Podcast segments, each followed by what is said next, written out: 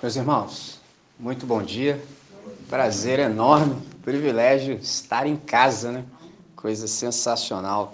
Fiquei muito feliz por tudo que já experimentamos até agora, desde a acolhida que a Pietra nos deu, as boas-vindas na hora do café, passando pelo Gui, pela oração do Eider, pelos cânticos que nós entoamos agora. E é interessante que eu tenho dificuldade de conciliar o sono e eu creio que vocês já sabem disso. Então, precedendo um dia como hoje, aí foi mais difícil ainda.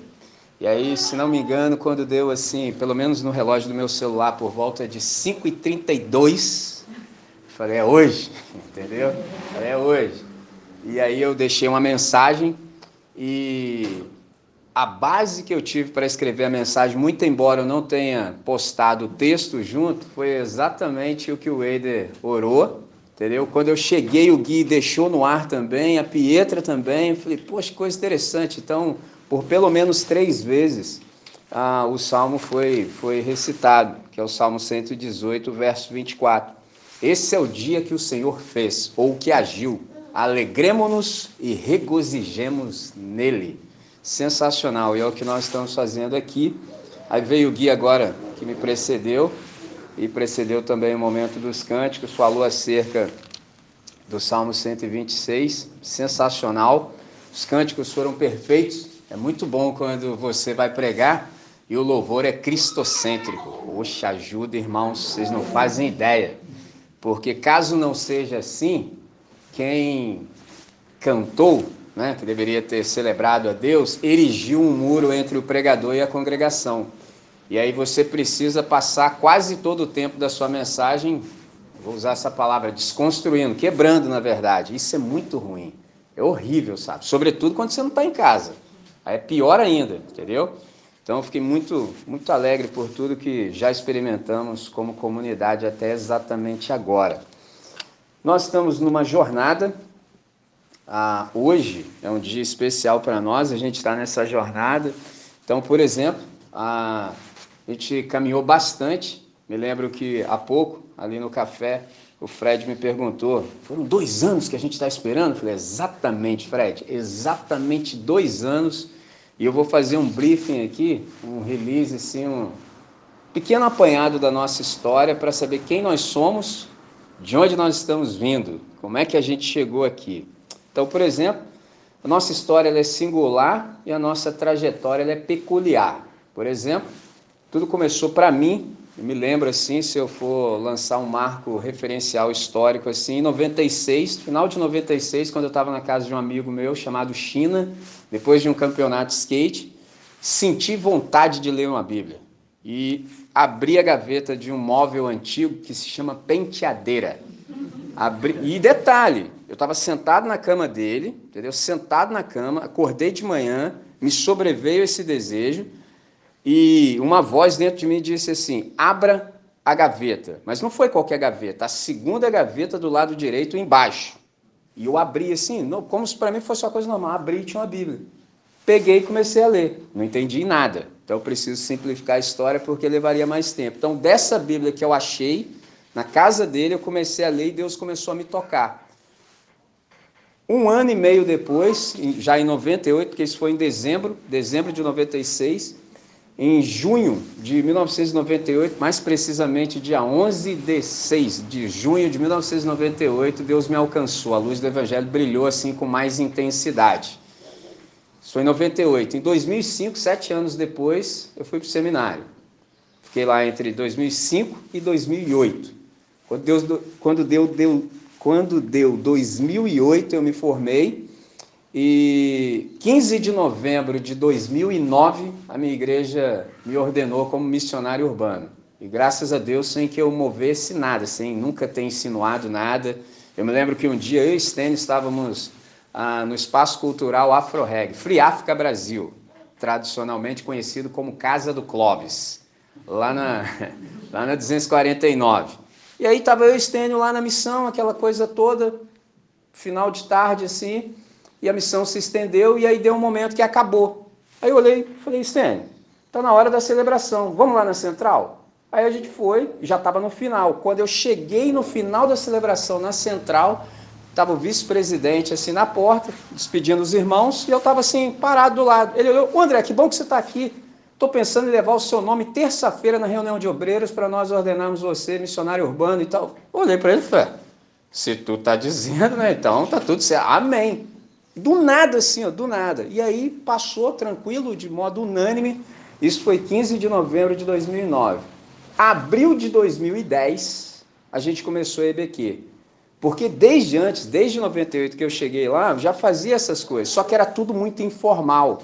Quando o Ruajá começou em 2005, todo ensaio tinha um devocional. Às vezes a gente até esquecia de ensaiar para conversar sobre o texto bíblico. E sempre Deus levava alguém para participar dos nossos ensaios. Sempre. Sempre, sempre, sempre. Então a gente sempre fazia isso o tempo todo. Em todos os lugares que a gente ensaiava, sempre havia espaço para devoção. Aí um dia, o que, que acontece?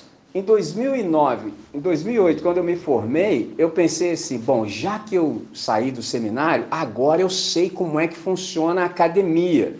Tive uma boa ideia, falei assim: todas as pessoas que forem vocacionadas, eu vou dar uma ideia que eu já posso assim aliviar uma carga para o cara, porque eu aprendi que ensino e curta caminho, entendeu? É um negócio fantástico. Quando alguém te ensina, pô, curta um caminho.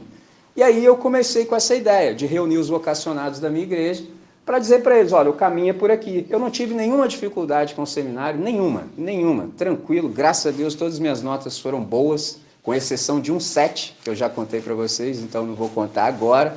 O resto foi tudo 10, tranquilo, não, não tive nenhuma dificuldade. Então eu falei, poxa, eu vou transmitir esse conhecimento. No entanto, eu chamei aqueles que eram os vocacionados da minha igreja e a galera. Quem apareceu? Alguns vocacionados e a galera. No segundo encontro, não foi nenhum vocacionado e a galera foi. Então, assim, de algum modo eu pensei assim, pô, esse negócio não deu muito certo, não. Foi um aparente fracasso. Deixei em stand-by, entendeu? Ninguém apareceu. Eu falei, bom, eles devem saber o que eles querem da vida. Eu sei o que eu quero. Segui em frente. Aí um dia a gente estava lá na porta da nossa comunidade, como sempre, por último, o Stênio soltou essa assim, a gente teve um insight. Ele falou assim, André, por que, que a gente não faz isso aqui que a gente faz todo dia num dia. Eu olhei para ele com aquela cara assim, mas isso é óbvio, entendeu? Mas é aquele óbvio que você ainda não tinha pensado. Ele falou assim, vamos fazer isso num dia? Eu falei, você tem razão. E aí, na igreja, eu aprendi assim, nunca faça nada no dia que tem programação, entendeu? Para não parecer que é competição, entendeu? Aí eu escolhi um dia que não tinha absolutamente nada, entendeu? Nada, e num lugar também que ninguém talvez usaria. E aí a gente conversou, e eu percebi que o melhor dia para o maior número de pessoas possível era quinta-feira. E aí por isso EBQ, Escola Bíblica da Quinta. E aí começaram os problemas, porque o negócio começava às sete, cinco horas tinha os caras lá já. Cinco da tarde, só estalando o peão lá. E aí? Olha como é que é isso, cara? Aí tinha que terminar nove horas, porque sabe como é que é, né? O porteiro tem família, o pessoal não ia embora. O dia que descobriram que eu morava ali um quarteirão depois, aí não, não, a gente dá carona. Entendeu? O negócio se estendeu e não acabou mais. Nós ficamos nessa toada sete anos, de 2010 até 2017, direto, sem pausa, continuamente, direto. Tanto é que um dos nossos irmãos, que hoje já foi promovido à glória, que é o Luan, um amigo dele perguntou assim: e aquele teu amigo lá, Michelin, tá fazendo aquela parada lá que ele faz ainda, aquele negócio daquele estudo lá, Luan? Hum, Michelin? Rapaz, pode ir lá qualquer hora que ele tá lá. Ele falou, minha, sempre tem. Foi o Luan que soltou essa primeira vez. Pode ir lá qualquer o Michelin? Pô, sempre tem, ele tá lá toda hora. Quando eu ouvi isso a primeira vez, eu falei, pode crer, cara, pode crer. É interessante o cara saber que eu tô aqui. Se ele vai vir ou não, aí é da responsabilidade dele, mas que eu vou estar aqui, eu vou. Ficamos de 2010 até 2017 direto. E aí, você sabe, todo mundo que passou pela EBQ era tanto livre para ficar quanto para ir. E aí Deus resolveu dispersar aquela primeira turma. É interessante que a, a Rebeca Monteiro, que é a esposa do Ciro, mãe do Ravi, ela cunhou a expressão que é assim, os cascudos. É a galera da primeira turma, galera que estava antes de 2010 e quando teve essa reunião formal ficou. Essa galera ficou até 2017. Por exemplo, Elvis nos deixou e quando? Quando você foi lá para o Espírito Santo? 2012, entendeu? Então a gente ficou junto até 2017. 2018, praticamente sumiu todo mundo. E aí eu olhei e falei, Deus, aí eu compreendi, falei, olha, Deus levou cada um para um lugar. Aí eu pensei, o que, que eu faço agora? Eu paro ou eu continuo? Só que tem um detalhe, existe uma propaganda negativa. Se o cara foi um dia e não teve, ele fala para todo mundo que não está tendo. Não, você não estava lá não. E até eu reverter isso, pode demorar mais tempo. Eu falei, quer saber? Eu venho. Se tiver um, já estou no lucro. Só preciso de mais um, entendeu? E comecei a ir, aí ficou um grupo muito reduzido. Só que nesse grupo reduzido, Deus começou a tratar das pessoas. E as coisas que Deus tinha para dizer para as pessoas que estavam ali não eram possível ser ditas se tivesse muita gente. Entendeu? E aí a gente ficou aquele tempo todo, 2018, tranquilo, conversamos bastante. Foi um tempo de tratamento. 2019, me lembro até hoje, a gente conversou sobre Romanos, capítulo 12. Oh, estudamos aquilo ali até. Depois conversamos sobre missão urbana. Veio 2020. Alguns de vocês, como o Fred, chegou exatamente em 2020. 19, quando eu te conheci lá no colégio, no colégio Batista. Março de 2020 vem a pandemia. Aí 12 de março, antes que todo mundo parasse assim, eu falei, pessoal, está suspenso até segunda ordem. E a gente nunca mais voltou. 12 de março, me lembro até hoje, eu tinha compromisso no dia 14 na Igreja Batista Memorial no Aterrado. Eles queriam que eu falasse dois dias consecutivos, no sábado e no domingo. Aí pensaram bem, pô pastor, será que você consegue resolver tudo no domingo? Eu falei, resolvo, entendeu? É só você me dizer quanto tempo eu tenho, resolvo. E aí eu parei, ponderei, sei como o meu país é, sei como as pessoas pensam. Eu falei, esse negócio não vai dar certo, pandemia, não vai. Então, antes que todo mundo parasse, eu me lembro quando as pessoas pararam, eu falei, olha, 12 de março nós já paramos na EBQ. E aí eu suspendi esse compromisso e nunca mais voltei, nunca mais. Voltei só o ano passado, no final, quando nós já estávamos devidamente vacinados com duas doses. Aceitei três convites, sendo que por ano eu viajo em média assim 30 vezes. É muita coisa.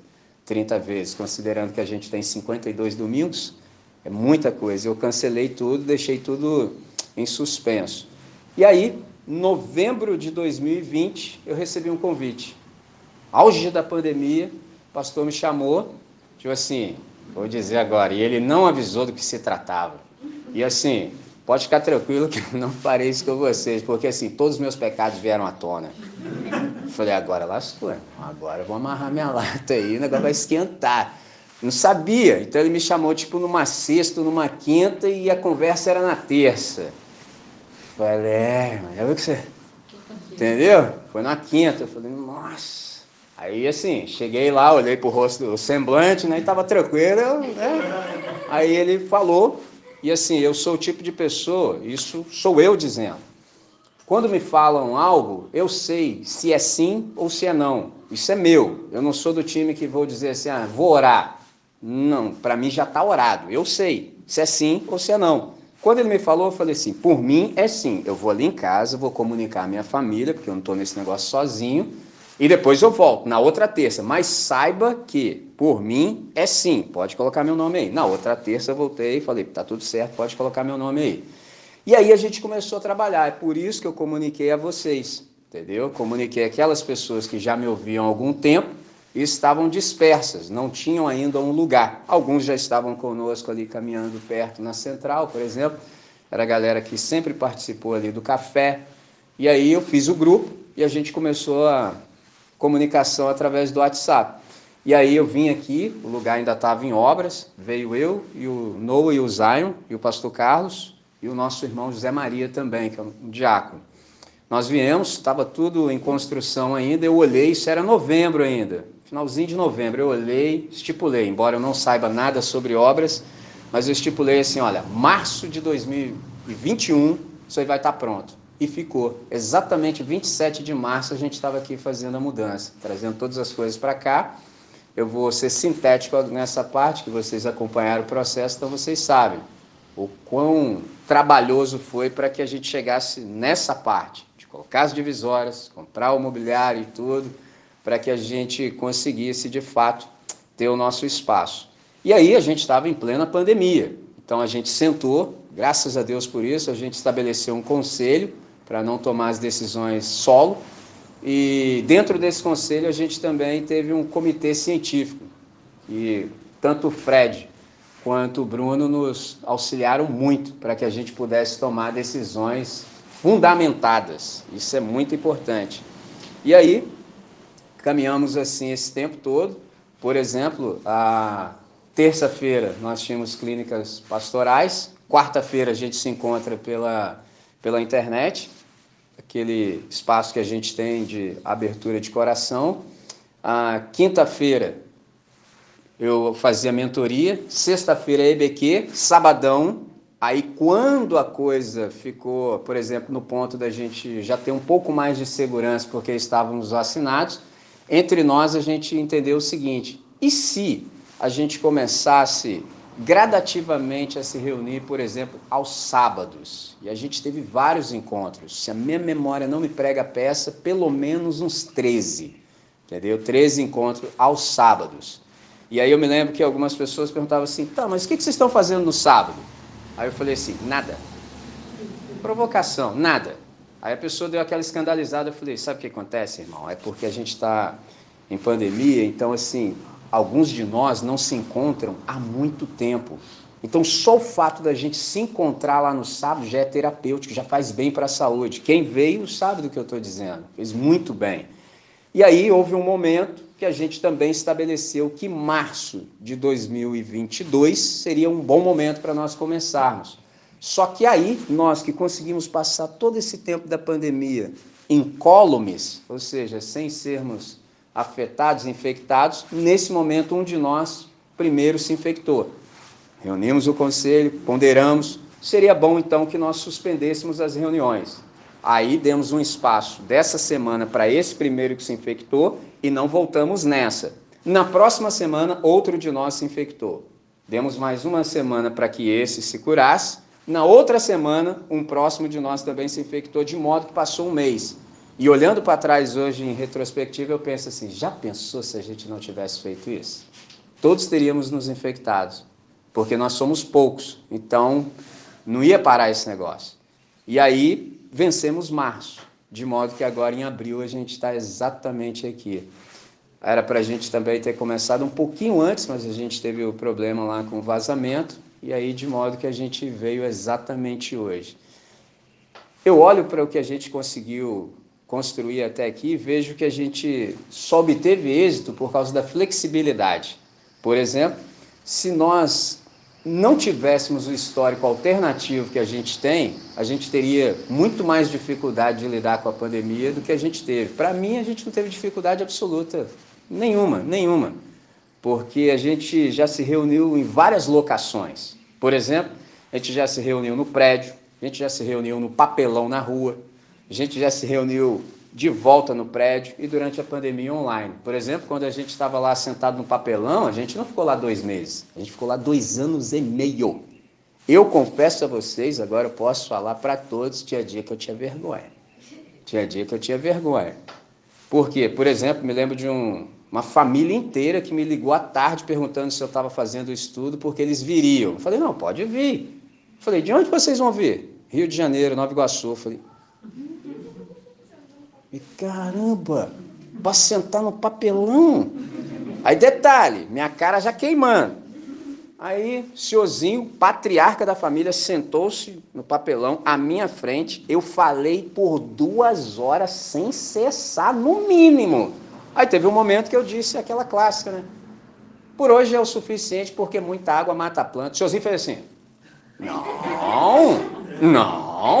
Aí eu li a postura corporal dele, né? Sem dizer nada para todos, mas eu disse para ele assim: Mas é que eu já falei duas horas. Né? Eu falei: Caramba, por exemplo, posso falar? Quando o irmão que eu brinco com ele, que é o Santo Varão Elias, poxa, o Elias vem de Engenheiro Passos, é tipo 72 quilômetros, gente.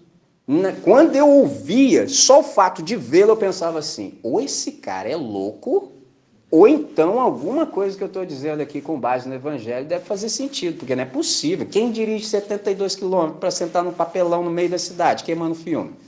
Então, para nós que praticamos isso, durante todo esse tempo, foi fácil lidar. Por quê? Porque igreja não é o auditório de domingo. Igreja é a teia de relacionamento, que é uma palavra que apareceu muito hoje, eu fiquei muito encorajado todas as vezes que eu ouvi. Relacionamentos. Então, se nós não sabemos de fato o que é igreja, complica, por exemplo, no momento de dificuldade. Mas se a gente tem essa teia de relacionamentos, a coisa flui com mais naturalidade, com mais facilidade. Então, por exemplo, isso me faz lembrar de duas características que nos marcam como seres humanos. A primeira delas é a adaptabilidade. Então, por exemplo, eu aprendi com os chineses há um provérbio que diz acerca da sabedoria da água. A água não briga com o obstáculo. Você já viu água brigando com o obstáculo? Não, ela simplesmente encontra um caminho. E isso eu aprendi exatamente com a sabedoria africana. A água sempre encontra um jeito, ela sempre contorna o obstáculo e segue em frente. Falei, sensacional. E de algum modo foi exatamente isso que a gente fez. E a segunda característica do ser humano é que nós somos homofábios. Você sabe que o homofábio é o fabricante de ferramentas. Então a gente lançou mão de todo o aparato tecnológico que nós tínhamos. A gente passou por esses dois anos absolutamente atípicos e você sabe que 2020 ele escancarou a realidade da virtualidade. Então a gente mergulhou exatamente naquele tempo em que tudo foi pensado para não ser tocado. Esse foi o tempo que a gente viveu. E aí, graças a Deus, com a tecnologia, a gente não se expôs a risco desnecessário, graças a Deus por isso, que essa consciência chegou até a nossa comunidade, porque eu me lembro de ter dito a vocês que Enquanto nós não estamos seguros em relação àquilo que mata, a gente não se expõe a risco desnecessário. Você não sabe para que você vai se expor. Se nós temos esse instrumento, então para nós, como essa consciência encontrou espaço, foi fácil de lidar. Então a gente não se expôs a risco desnecessário, até porque a nossa comunidade tem essa característica da gente ser pró-vida. Então, entre o vírus e a vacina, em oração, cônscios nós optamos pela vacina. Nós tínhamos o vírus e a vacina, a morte e a vida. A gente optou pela vida. Simples assim. Então, nós fizemos isso em consonância, por exemplo, com a comunidade científica. Por exemplo, desde que eu cheguei para caminhar com Cristo, eu sempre ouvi, por exemplo, no momento de oração, alguns comentários que, por exemplo, Deus, se ele quisesse curar sem o advento da medicina, ele poderia mas ele também usava a medicina, a ciência. Poxa, eu cresci ouvindo isso. Chegou na pandemia, alguns retrocederam. Chegou na pandemia, não, não. Falei, mas como assim, gente? Entendeu? Não vou nem me estender no assunto, mas foi exatamente isso que aconteceu. A gente se esqueceu que a ciência existe por causa da fé cristã, a gente se esqueceu disso. A gente se esqueceu que muitos, muitos, muitos, muitos dos cientistas são, por exemplo, da fé a gente se esqueceu disso tudo.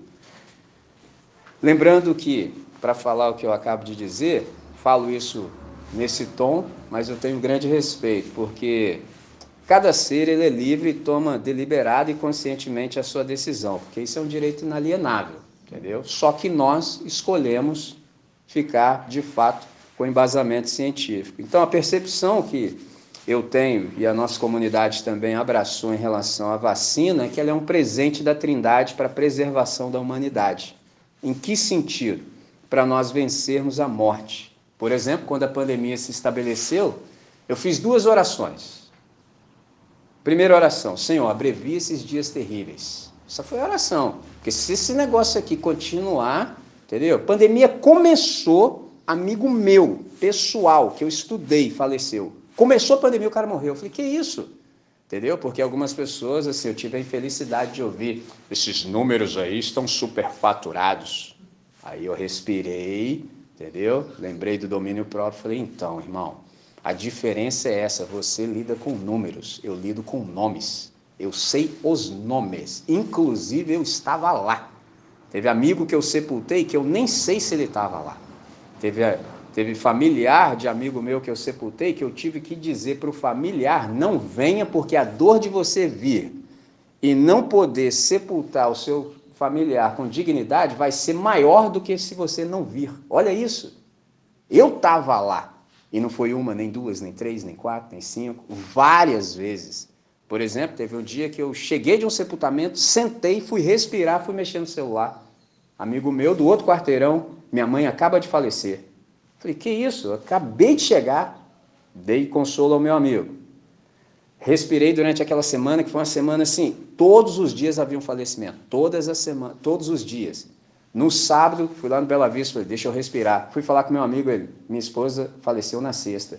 Falei, como assim? Entendeu? Como assim? E ficou com a filha recém-nascida, sem mãe e sem esposa, no intervalo de um dia. E o cara vem dizer para mim que esses números estão superfaturados. Eu não sei números, eu só sei nomes. Então a primeira oração que eu fiz foi: Senhor, abrevie esses dias que são terríveis. A segunda oração foi: que se descubra, a comunidade científica em unidade descubram a vacina em tempo hábil. E foi exatamente isso que aconteceu. Então, quando a gente fala, por exemplo, sobre imunização, quem primeiro falou acerca disso, não sei se se lembram, foi a Trindade. Aí você me pergunta, onde? Por exemplo, no livro do Êxodo. Lembra do sangue no umbral das portas lá no Egito? De igual modo, a vacina funciona hoje para nos imunizar. Daqui a pouco nós vamos conversar sobre isso quando for a Páscoa e a gente vai poder falar com mais profundidade e abrangência. Então, à medida em que também a, a vacinação ela progrediu, os nossos filhos, por exemplo, começaram também a ser contados. E aí foi quando a gente percebeu que as crianças também seriam alcançadas. E eu pensei muito nesse tempo, porque assim, também conheci pessoas que não, não foram vacinadas porque os pais não levaram. E nessa hora eu me lembrei do que Jesus falou. Os anjos das crianças, você sabe que o reino pertence às crianças. Então, os anjos das crianças estão constantemente na presença de Deus. E eu fiquei pensando assim: o que esses anjos, os anjos dos nossos filhos, estão levando como relato nosso para o Pai? Será que eles estão dizendo assim: olha, esses pais aí que estão na terra são protetores como o Senhor é. Ou eles estão dizendo assim, esses pais aí são negligentes no cuidado. Já pensou? E assim, já devo ter dito isso a vocês em outro momento. Se você quiser arrumar um problemaço com Deus, é você fazer mal para a criança. Aí a chapa esquenta. Fazer mal para a criança é uma coisa horrorosa, entendeu? Isso é tão sério que Jesus falou assim: ó, melhor seria se um cara que faz mal para a criança, ele pegasse assim uma pedra de moinho, uma pedra gigantesca, amarrasse no pescoço e se precipitasse no mar. Traduzindo, se mata. É melhor você se matar do que você fazer mal para uma criança. Já parou para pensar nas implicações? Então, tudo isso ah, que a gente conversou até agora, só foi possível que nós caminhássemos e chegássemos até aqui porque a gente teve essa multidão de conselheiros, senão a gente teria enfiado o pé pela mão.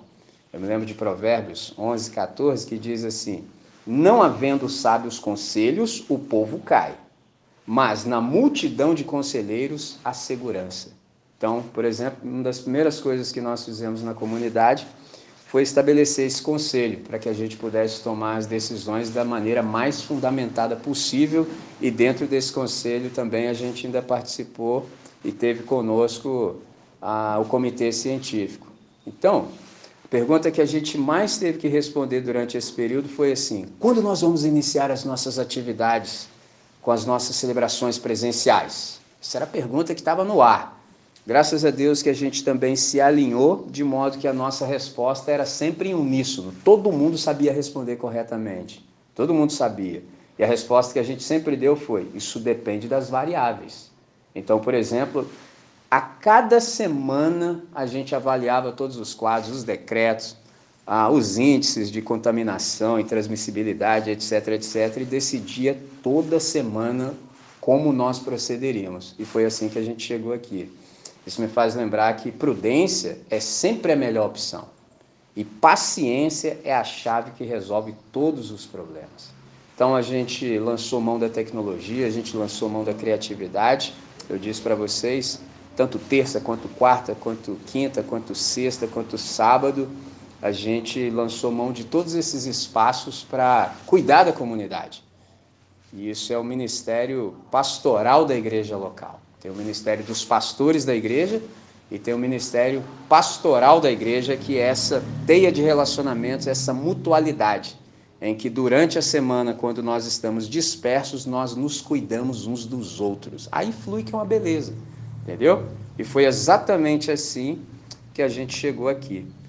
Eu vou citar agora uma canção, uma frase de uma canção que Uma vez a Pietra, num dos nossos estudos de sexta-feira, quando virou EBS, Escola Bíblica, ou EBQ, Escola Bíblica da Quarentena, a Pietra lançou luz nessa canção e eu falei, cara, tem todo sentido.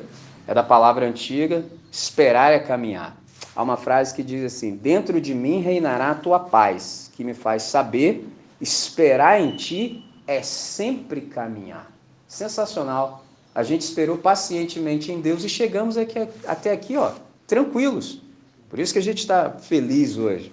Então, a gente chegou até aqui buscando tomar todos os cuidados para nós começarmos da maneira mais acertada, sem precisar, por exemplo, retroceder. Então, parafraseando lá o filósofo Cortella, a gente fez o melhor, fez o melhor que podia com o que tinha até ter condição de fazer mais e melhor. Por isso que a gente chegou até exatamente aqui. Então hoje, exatamente hoje, a gente começa um capítulo novo na vida da nossa igreja local que está nascendo. A mim me foi confiado, por exemplo, o cuidado dessa congregação. E eu tenho desfrutado do privilégio de ser acolhido por todos vocês como co-pastor dessa comunidade nascedora. Então, esse espaço aqui que a gente está experimentando é a materialização do cuidado do Senhor. Então, uma vez que eu disse isso, me empolguei, quero ler um texto com vocês. Na verdade, são quatro textos.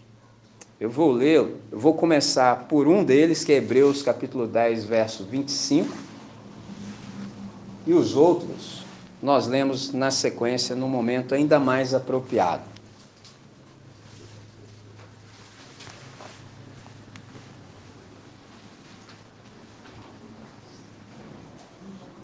Hebreus 10, 25. Como a gente tem a intimidade, estou olhando aqui no meu relógio e eu percebi que meu tempo acaba de acabar. Na verdade, eu tenho dois minutos. É interessante isso. Então, para ficarmos dentro do combinado, entendeu? Eu vou ler o primeiro texto vou fazer uma exposição até onde eu entendo que devo, para não prejudicar o horário de ninguém. E domingo que vem, querendo Deus, se estivermos aqui no planeta, eu dou continuidade, porque eu sei que esse negócio vai longe. Entendeu? Então, Hebreus capítulo 10. Eu vou ler o 24 e o 25 para que a nossa compreensão seja maior. Hebreus capítulo 10. Vou concentrar nossa atenção no 25, mas eu vou ler o 24 como contexto. E para isso, eu, eu cito esses textos para falar sobre o quão imprescindível e quão insubstituível é a, a nossa comunidade, valor da nossa comunidade, valor dos relacionamentos. Então, diz assim o texto: E consideremos-nos uns aos outros para nos estimularmos ao amor e às boas obras, não deixando a nossa mútua congregação, como é costume de alguns, antes, ou seja, pelo contrário admoestando-nos uns aos outros, e tanto mais quando vedes que se vai aproximando aquele dia. Deus nosso Pai, obrigado por essa hora, obrigado por essa manhã, obrigado por tudo que já ouvimos até aqui, obrigado pela possibilidade de nos acercarmos em torno da Escritura, e agora suplicamos que a tua voz possa nos sobreviver. Abre o nosso entendimento, dá-nos compreensão para que a gente possa viver à altura daquilo que o teu Santo Espírito nos ministrar ao coração nessa hora. Oramos em nome de Cristo, nome maravilhoso, sobre todo nome, hoje e sempre. Amém, Senhor. Amém. Bom, passados dois anos, eu espero que, por exemplo, esteja claro para todas as pessoas agora que a pandemia ela alterou muitos aspectos da sociedade. Então a pergunta da situação agora é tão somente uma: será que as pessoas retornarão ao presencial? Isso é uma pergunta que a gente tem ouvido muito. Eu, por exemplo, nos bastidores ouço bastante. Para muitas igrejas, por exemplo, retornar às reuniões presenciais será um grande desafio. Por quê? Porque muita gente, muito embora participe, entre aspas, de uma igreja, não consegue compreender de fato o que é igreja. Como eu disse há pouco, às vezes ele confunde o auditório de domingo com igreja. Então, por exemplo, com essa facilidade tecnológica em que o cara podia assistir ao culto, olha a palavra, assistir, ele pensa que culto é o que ele vê, sendo que ele nem sabe, às vezes, discernir o verbo assistir, no sentido de prestar assistência, cooperar, servir. Então ele de pijama em casa, com o pé para cima, e fala: é nós, pô, voltar para quê? A ideia do cara. Entendeu? Tem muita gente que pensa assim, muita gente, muita gente. Isso é tão sério que o Timothy Keller chegou a dizer que todas as igrejas precisarão ser replantadas após a pandemia. Então, por exemplo, eu trato isso como uma grande ironia de Deus. Poxa, quem vai plantar uma igreja no meio da pandemia, mano? Então é como se Deus falasse André, você não pensa essas coisas diferentes aí? Você não fica lendo meu texto e fica falando essas coisas aí? Desenrola agora então, mano. Entendeu? Teste de fogo, vai, meio da pandemia, você vai fazer o quê, meu filho? Eu falei, meu pai do céu. Deixa eu ver se essas ideias aqui que eu depreendi do Evangelho, se elas têm sustentabilidade mesmo. Porque quando a pandemia veio, a primeira coisa que a igreja deveria ter aprendido é: para que, que a gente estava fazendo isso tudo? Para quê? Para quê? Isso não tem serventia para nada, entendeu? Isso é tudo obsoleto. Só fica de fato aquilo que pertence ao Evangelho. Então, para muitas pessoas, esse reencontro presencial, esse face a face, esse ajuntamento intencional daqueles que foram resgatados pelo Cordeiro de Deus que tira o pecado do mundo, vai ser uma, um grande desafio. E aí a primeira coisa que a gente precisa discernir aqui é o que é congregar? A gente precisa resgatar essa compreensão. Alguém me ensinou que o bom texto ele sempre suscita questionamentos. Então aqui há duas perguntas: o que é congregar? Por que e para que congregar? O que é congregar? É você dar ouvidos à voz do Espírito Santo e aceitar a convocação. Entendeu? Houve um dia da nossa vida em que a gente ouviu a voz. No meio de toda essa cacofonia, a gente ouviu a voz e deu ouvidos à voz. E sempre a voz nos convoca para que a gente se ajunte. Porque no Novo Testamento não há nenhum santo solitário. Isso não existe. Tudo na fé cristã é comunitário. Então, por isso a gente congrega. Então, a gente percebe essa razão e essa finalidade. Então, a gente precisa, por exemplo, perceber a necessidade e o valor do ajuntamento. Então, na perspectiva original desse texto aqui, que foi escrito lá no século I, era necessário que esse povo se reunisse por uma razão simples. Por exemplo, eles não tinham exemplar. Não tinha, não estava nem compilado ainda o Novo Testamento. Entendeu? E outra, o irmão também não sabia ler. Então precisava do irmão que detinha o pergaminho, entendeu? Então ele levava para a reunião, para o outro irmão que sabia ler, ler para a comunidade. Então lia tudo. Hoje, já estamos 21 séculos depois, a gente já está em situação bem melhor. A gente tem o texto compilado na nossa própria língua, isso é uma coisa fantástica. Nós podemos ler quantas vezes a gente quiser. E às vezes a gente não se dá conta disso e não dá o valor devido. Por exemplo, eu sei de uma comunidade, isso me toca todas as vezes que eu me lembro. Os irmãos queriam chamar um pastor para tão somente ler a Bíblia para eles. E você está perguntando, como assim, Michel? É porque ninguém daquela comunidade sabia ler e escrever. Então eles queriam que o pastor só fosse lá, não precisa fazer nada, nem pregar, mano, nem pregar, nem pregar. É só para vir ler a Bíblia. Eu falei, que isso, cara? nós podemos. Então, por que, que eu estou dizendo isso? Porque nós estamos numa situação infinitamente melhor. Ora, se eu posso ler o texto bíblico em casa, quantas vezes eu quiser, imagina o upgrade que a nossa, a, que a nossa reunião vai ter. Porque vai ser sensacional, porque você leu, eu também li. Por isso que a gente tem liturgia. Por isso que eu estou respeitando o horário, porque senão esse negócio não vai acabar nunca. Porque eu li, então vou falar o que eu li. Mas quando você começar a falar o que você leu, irmão, meia-noite é pouco. Então por isso que a gente tem liturgia, para que dentro de um espaço todos possam participar.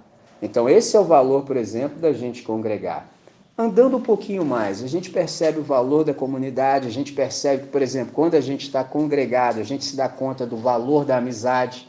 Eu me lembro de um irmão suíço chamado Hans Burki, ele tem uma frase que é magnífica: o reino de Deus é um reino de amigos. Isso é fantástico. Eugene Peterson, que muitos de nós aqui também aprecia, ele disse o seguinte: a amizade é tão importante para a espiritualidade quanto orar e jejuar. Incrível. Então, afirmar isso na idade mídia, na era da tecnologia, em que o valor das coisas é mensurado pela sua funcionalidade e eficiência, soa, no mínimo, exagerado. Não obstante, a amizade transforma as coisas comuns em experiência humana e torna a experiência humana em algo santo. É quando você vê humanização dos processos. Já viu quando você está, por exemplo, em ambientes que falta humanidade? Pegou a visão? Você fala assim, poxa, o negócio aqui está desumano, está duro. Então, a amizade tem essa capacidade de transformar toda experiência humana em algo santo. Interessante que isso parece ser a recomendação paulina. Observe esses dois textos que cito. 1 Coríntios 11, 1 diz assim: Sede meus imitadores, como também eu sou de Cristo. Agora, Efésios capítulo 5, verso 1 diz assim: Sede, pois, imitadores de Deus, como filhos amados. Você percebeu aqui que houve um salto de um texto para o outro? Você fala, como assim? Perceba. Primeiro você imita Paulo, que imita Cristo, que imita Deus. Você imita o Paulo, que imita Cristo, que imita Deus. Até o dia que você fica face a face com Deus. Porque nesse dia você imitou a Cristo, que imita Deus. De novo, você imita o Paulo, que imita Cristo, que imita Deus. Depois o Paulo sai, você imita Cristo que imita Deus. Um dia você se vê diante de Deus. Por isso que a teia de relacionamentos é importantíssima. Porque não dá para imitar Deus de primeira. Não dá, você não sabe nem quem é Deus, como é que você vai imitar Deus? Você não faz nem ideia. Então você precisa se encontrar com alguém que já anda com Deus há mais tempo, que leva Deus a sério e a vida demonstra isso, entendeu? Tá na cara do cara que ele leva Deus a sério. Você começa a imitar esse cara no modo que ele imita Cristo, que imita Deus. Depois esse cara vai saindo de cena, entendeu? Aí você já pegou a intimidade com Cristo, aí você fica imitando Cristo que imita Deus. Vai ter um dia que você fala, meu Deus. Aí é sensacional. Aí você vai até o fim. Pegou a visão? Quando você se dá conta disso, você fala assim, Michelin, interessante isso aqui. Agora, isso me coloca diante de perguntas muito sérias. Eu elenquei pelo menos sete perguntas, que são as seguintes. Quem são as pessoas com as quais você convive? Já começa assim. Você não pode andar com qualquer um. Gente que não leva a sério, Deus é só atraso de vida, é só andando para trás. Quem são as pessoas com as quais você convive? Segundo, com quem as palavras sobre a presença de Deus na vida brotam e fluem com facilidade, com espontaneidade? Entendeu? Você começa a conversar com a pessoa presença de Deus começa a fluir assim, com aquela naturalidade. Quem são essas pessoas na sua vida? E quais são as pessoas com quem você convive, com quem as palavras, por exemplo, de murmuração, de fofoca, de maledicência e as doenças são mutuamente retroalimentadas? Tem gente que é assim, irmão. Você conversa com o cara, é só derrota. Por exemplo, eu fiquei feliz essa semana. A Luana estava comigo lá também no espaço da Assembleia. Terminou, alguns alunos foram embora e alguns ficaram parados perto de mim. E aí eu olho no olho de cada um, tipo assim, qual foi? Os caras, não, não, só tô aí só. Falei, então fica aí, mas ninguém quer falar nada. Aí um chegou pertinho de mim e falou assim, Chilen, fala, fala, irmão, deixei minha vida de fofoca. Olhei pro cara assim, mas foi engraçado, cara. Parei com isso. Eu olhei pro cara e falei assim, isso aí é só atraso, cara. Isso aí só estava atrasando minha vida. Você quer saber de uma coisa? Mano, se eu não via a aula, Entendeu? O dia que eu faltava, eu pegava o celular para saber as novidades, era fofoqueiro. Olhei para ele, aí ele disse, vou guardar a identidade, não vou expor, jamais. Inclusive uma pessoa virou para mim e disse assim, perdeu o espírito de fofoqueiro? Ó! Oh! Aí eu olhei a cena e falei assim, isso não está me adiantando a vida. Isso é um problema. E eu disse para ele assim, você sabia que o texto sagrado fala sobre isso? Só que a palavra lá é outra. Entendeu? Para nós é fofoqueiro, mas um texto sagrado assim, naquela versão João Ferreira de Almeida, século XVI, é: Não andarás como mexeriqueiro entre o teu povo. É o leve e traz. Hum, hum, hum. Então, tem muita gente assim, cara. É mórbida a conversa, entendeu? O negócio não foi, é só doença, cara. Quarta pergunta: quem são as pessoas com que você convive que só serve para ficar cutucando as suas feridas e você cutucando as delas de volta? Já viu gente assim, que fica um no outro, o dia inteiro? Não, mas você não, é você. Eu falei, que isso, cara? Só perda de tempo. Quinto, quem são as pessoas com que você convive que trazem para a mesa da conversa a palavra de Deus? Traduzindo, gente que fala em salmos. E aí você fala, Michelin, o que é falar em salmos? Por exemplo, será que eu me encontro com o guia há pouco e digo assim: Esse é o dia que o Senhor fez. Alegremos-nos e regozijemos-nos nele. Aí encontro com o Elvis: Senhor é meu pastor, de nada terei falta. Entendeu? Pô, imagina, aí pega um irmãozinho mais crente, puxa o Salmo 119. Só... oh, a conversa vai longe, é só 176. Será que falar em salmos é isso? Não, não é isso. né? Falar em salmos significa que você vai conversar sobre todos os assuntos da vida, ainda que sejam árduos, mas ele sempre vai terminar com a nota positiva. Sempre termina com esperança. É isso que é falar em salmos. Entendeu? Você expõe toda a situação, mas sempre termina para cima. Isso é sensacional. Por último, mas não menos importante, aliás, penúltimo, quais são as pessoas que trazem para a mesa da conversa a necessidade da oração e da intercessão? Por exemplo, me alegro muito que o Nani está entre nós hoje, nessa manhã, porque por volta de 23 e 50 o Nani pediu que nós orássemos. E nós aqui já oramos, entendeu? Pela questão das pessoas que estão numa situação difícil. A gente, infelizmente, tem governos que não gerem bem a cidade, de modo que as pessoas só têm determinados espaços para morar que não são bons, são perigosos. E todos nós sabemos que água morra abaixo ninguém segura, entendeu? Então, às vezes, ainda tem alguns insensatos que dizem assim: onde estava o seu Deus que deixou isso acontecer? Mas a pergunta não é essa. A pergunta é: Deus perguntando para nós, onde estavam vocês que deixaram que isso acontecesse. Porque eu não quero que isso aconteça. Mas essas coisas acontecem por má gestão, inclusive das políticas públicas, inclusive do jeito que se gere a cidade. Então é Deus perguntando para nós. Então Nani, por exemplo, é uma pessoa assim. Me lembro, desde quando a gente se conheceu, o Nani sempre traz motivos de oração. Me lembro, por exemplo, na IBQ das antigas, logo que ele chegou, Sempre trazia, por exemplo, informação do campo missionário dos nossos irmãos da missão Portas Abertas, que seria muito bom que vocês conhecessem também. Nani tem essa característica. Por exemplo, na última vez que nós nos encontramos, quarta-feira, terminei a oração, aí a Pietra falou assim, André, falei, pois sim, Pietra, entendi no meu coração que eu devia orar por você. Eu falei, ô, mas estou recebendo agora, oh, imagina, oração nunca é demais. Falei, sensacional. Passou um pouquinho, do nada o Stênio. André, falei, fala, Stênio. Entendi que eu deveria orar por você. Falei, pô, pode, manda, não. Pode orar aí que, pô, beleza. Já pode, coisa sensacional. Gente que traz a realidade da intercessão e da oração para a conversa. Aí, para fechar, de fato, quem são as pessoas do seu convívio que valorizam a comunhão? Entendeu? Gente que não abre mão, por exemplo, da comunhão. Isso me faz lembrar ainda sobre a oração, há um irmão nosso que se chama Lucas Donato, de uma missão chamada Steiger. Sugiro que vocês conheçam também, se ainda não conhecem. Ele também é um cara assim, entendeu? Do nada, um dia ele mandou um áudio para mim, conversou, quando ele, amor, vamos orar aqui pelo Michelin? Falei, oh, beleza, tem isso fácil no coração, sabe?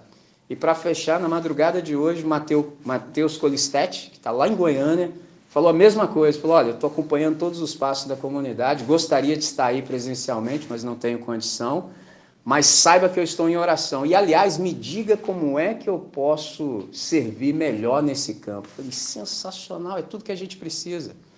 Então, essas perguntas aqui, elas são perscrutadoras. Quem são as pessoas com as quais nós andamos e nos relacionamos? Porque se essas pessoas não forem pessoas, por exemplo, conectadas com Deus, a gente está perdendo tempo. Isso me faz lembrar de uma frase com a qual eu me deparei num desses dias, que dizia assim: são os maus amigos que nos impedem de ter bons amigos. São os maus amigos que nos impedem de ter bons amigos. Isso aqui é uma constatação dura, é uma dura realidade. Mas a superficialidade das nossas comunidades, ela é muito resultado assim direto e imediato da superficialidade às vezes das nossas próprias vidas. Qual é a boa notícia? Eu encerro exatamente aqui. a possibilidade de profundidade das nossas vidas pela via do aprofundamento dos nossos relacionamentos. É o que a gente começou a fazer, por exemplo, aos sábados. Eu acho muito interessante quando chega alguém que ainda não teve contato conosco e fica assim incrivelmente à vontade, como se já estivesse conosco assim há muito tempo. Imediatamente assim eu me lembro das duas amigas da Pietra que já estiveram aqui conosco. Vieram de longe passaram um tempo com a gente, e caramba, sensacional. Léo chegou também, caminhou, já está caminhando com a gente, e agora, por último, a Gi também. Então isso é sensacional. Por hora, eu paro exatamente aqui, creio que é o suficiente para hoje. E a gente tem esse desafio de aprofundar os nossos relacionamentos e pensar com carinho a convivência porque Deus não nos chamou tão somente para viver, mas também para conviver. E conviver é viver com. Se para sermos imitadores nós precisamos primeiramente imitar alguém que já imita Cristo, que imita Deus, a gente precisa saber com quem a gente vai andar, para que a gente possa de fato a cada nova oportunidade ficar mais parecido com o nosso Deus. Então, por hora, é o suficiente. Vou chamar vocês para uma oração. Semana que vem, querendo Deus, a gente se reencontra e eu dou continuidade. Deus bendito, Pai de nosso Senhor e Salvador Jesus Cristo, esse nome que a nossa família toma com grande alegria. Nessa manhã, Pai, nós te agradecemos profundamente, de todo o nosso coração, pela maravilha que nós experimentamos até aqui. Obrigado por tudo que ouvimos, obrigado pela exposição da tua palavra, obrigado por todos os cânticos que foram entoados, obrigado pelo devocional que o Gui nos trouxe, obrigado pelas orações que foram feitas até aqui, obrigado por tudo quanto o Senhor conseguiu imprimir pelo teu Santo Espírito no íntimo do nosso ser. Agora, Deus, suplicamos que o mesmo Espírito, poderosamente, venha aplicar tudo quanto aprendemos nessa manhã no nosso coração de tal maneira que na hora certa venhamos a, venhamos a nos lembrar de tudo e viver em consonância com tudo que aprendemos. Oramos assim, para o máximo louvor da Sua glória, em nome de Jesus. Amém, Senhor. Amém.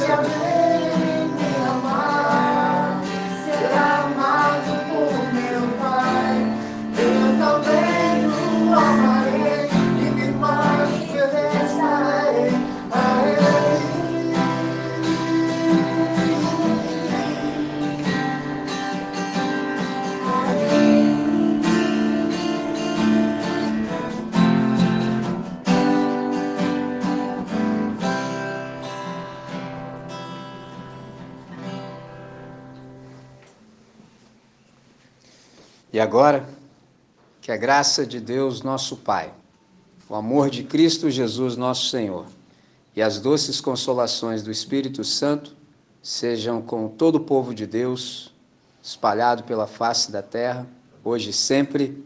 Amém, Senhor. Amém. Amém.